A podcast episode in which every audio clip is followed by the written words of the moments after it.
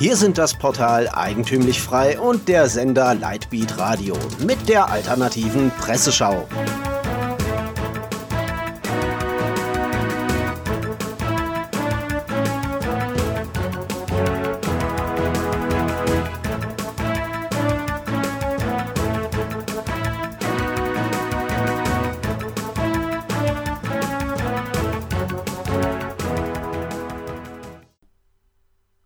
Sie hören die alternative Presseschau. Am Mikrofon Florian Müller.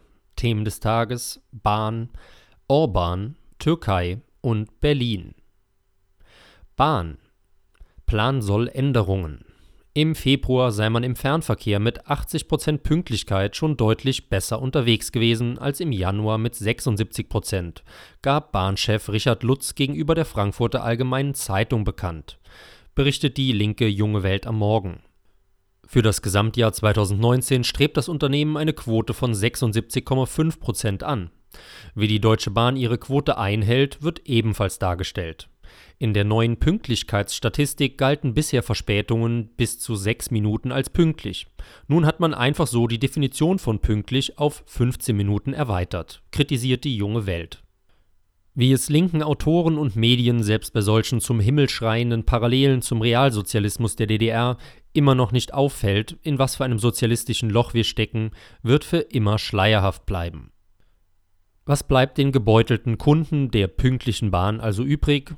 Die junge Welt meint, am Montagvormittag stellten Verkehrsminister Andreas Scheuer und Staatsministerin für Digitalisierung Dorothee Bär, beide CSU, den sogenannten City Airbus auf dem Rathausplatz im bayerischen Ingolstadt vor. In den kommenden Monaten soll das Lufttaxi des führenden europäischen Flugzeugbauers in der Region auf seine Praxistauglichkeit getestet werden. Das Modell ist eine elektrobetriebene, drohnenähnliche Maschine mit vier Sitzplätzen und acht Rotoren. Beer gehe inzwischen als Visionärin durch, betont der linke Autor tatsächlich ohne Sarkasmus. Orban Ausschluss würde Ungarn stärken.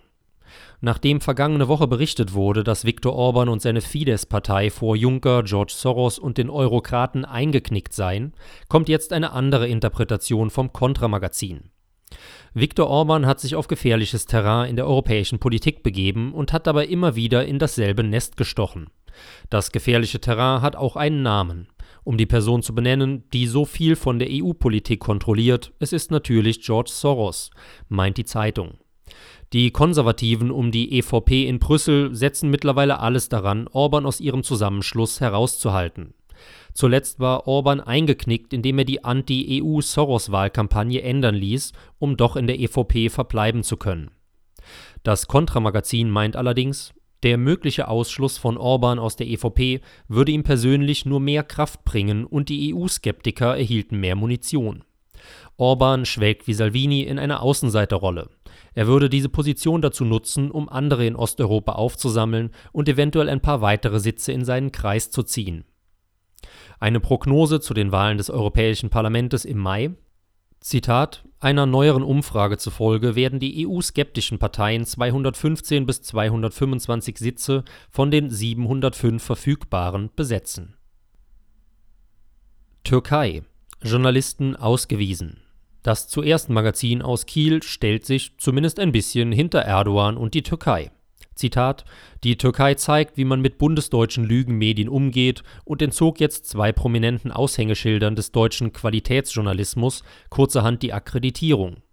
Zwei Korrespondenten des ZDF sowie der Tageszeitung Tagesspiegel dürfen ab sofort nicht weiter aus der Türkei berichten, fasst zuerst zusammen und betont nach türkischem Recht mussten die beiden zehn Tage nach Ablehnung ihres Antrags auf Verlängerung der Pressekarte das Land verlassen in einem Reisehinweis schreibt das türkische Ministerium, es könne, Zitat, nicht ausgeschlossen werden, dass die türkische Regierung weitere Maßnahmen gegen Vertreter deutscher Medien sowie zivilgesellschaftliche Einrichtungen ergreift. Dabei handelt es sich erfahrungsgemäß in aller Regel um linke Türkei-Hetzer wie etwa Deniz Yücel, der zwischen Februar 2017 und Februar 2018 fast ein Jahr lang wegen Terrorpropaganda in türkischer Haft saß. Betont zuerst. Auch wenn man kritisch zur Mainstream-Berichterstattung steht, sollte doch hinterfragt werden, ob man es gutheißen muss, dass die Pressefreiheit eingeschränkt wird. Wer weiß, welcher Reporter als nächstes inhaftiert wird. Ein kleiner Nachtrag. Manuel Ochsenreiter, Chefredakteur bei Zuerst, war zu Beginn des Jahres vorgeworfen worden, er habe Terroristen in der Ukraine angestiftet und finanziell unterstützt. Zwar soll die Staatsanwaltschaft Berlin ein Ermittlungsverfahren eingeleitet haben, allerdings sind keine weiteren Details über die Vorwürfe an die Öffentlichkeit gelangt. Berlin. Zwei alternative Anekdoten. Auf der Sezession berichtet Ellen Kositzer in ihrer Kolumne Das war's.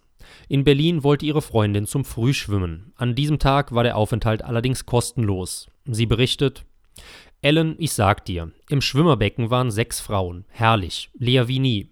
Daneben im Kinderbecken mit der großen Rutsche aber waren 25 Frauen im Burkini, Langarm und Langbein. Keine einzige Autochtone darunter. Ich will nicht lügen, aber 70 Kinder waren es sicher. Total überfüllt. Alle drei Bademeister standen nur um dieses Becken herum und versuchten nach Kräften sowas wie Ordnung zu bewahren. Da war Land unter. Den Lärm kannst du dir nicht vorstellen. Wurde eigentlich jemals was veröffentlicht über die Lautstärke im öffentlichen Raum, getrennt nach Kulturkreisen? Für mich gab es anschließend keinen Duschplatz mehr. Ich hatte mich schon ausgezogen, wie immer zum Duschen, sowas von daneben, wenn Blicke töten könnten. Das ist einfach nicht mehr meine Welt. Ich empfehle so einen Badeaufenthalt mal Frau Göring-Eckert oder Frau Kipping, alleine. Mit ihren roten Haaren würden die bestimmt verkloppt werden. Auf U-Watch berichtet ein anonymer Autor ebenfalls aus der Hauptstadt. Ich stand gerade am Hauptbahnhof an der Kreuzung, wartete darauf, dass die Ampel grün wurde und schaute auf mein Handy. Hin und wieder hob ich den Kopf, um zu prüfen, ob denn schon grün sei. Jedenfalls fielen mir sofort die beiden Gangster auf, die mit Sonnenbrillen und hochgekrempelten Ärmeln, den braungebrannten und haarigen Armen, die aus ihrem Auto hingen, einen selbstzufriedenen Eindruck machten. Geölte, mächtige Schwarzbärtige eben, wie man sie hier in Berlin überall sieht. Es lief relativ leise irgendeine Rapmusik. An sich nichts Ungewöhnliches. Proleten dieser Sorte gibt es hier überall. Erst nach ein oder zwei Sekunden dämmerte es mir. Die beiden Prudis trugen blaue Uniformen der Polizei und saßen in einem blauen Polizeiauto. Automatisch erhöhte sich mein Sicherheitsgefühl um 300 Prozent und mein Vertrauen in die Berliner Behörden wuchs kräftig an. Sie hörten die alternative Presseschau. Redaktion und Zusammenstellung Florian Müller, der sich am Mikrofon verabschiedet. Sie hörten die alternative Presseschau. Für Sie bereitgestellt vom Sender Lightbeat Radio und dem Portal Eigentümlich Frei.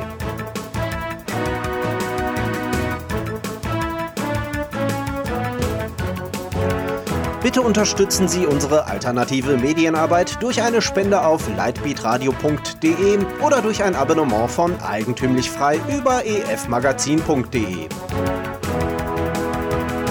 helfen Sie uns, die frohe Botschaft auf vielen weiteren Podcasts zu verbreiten.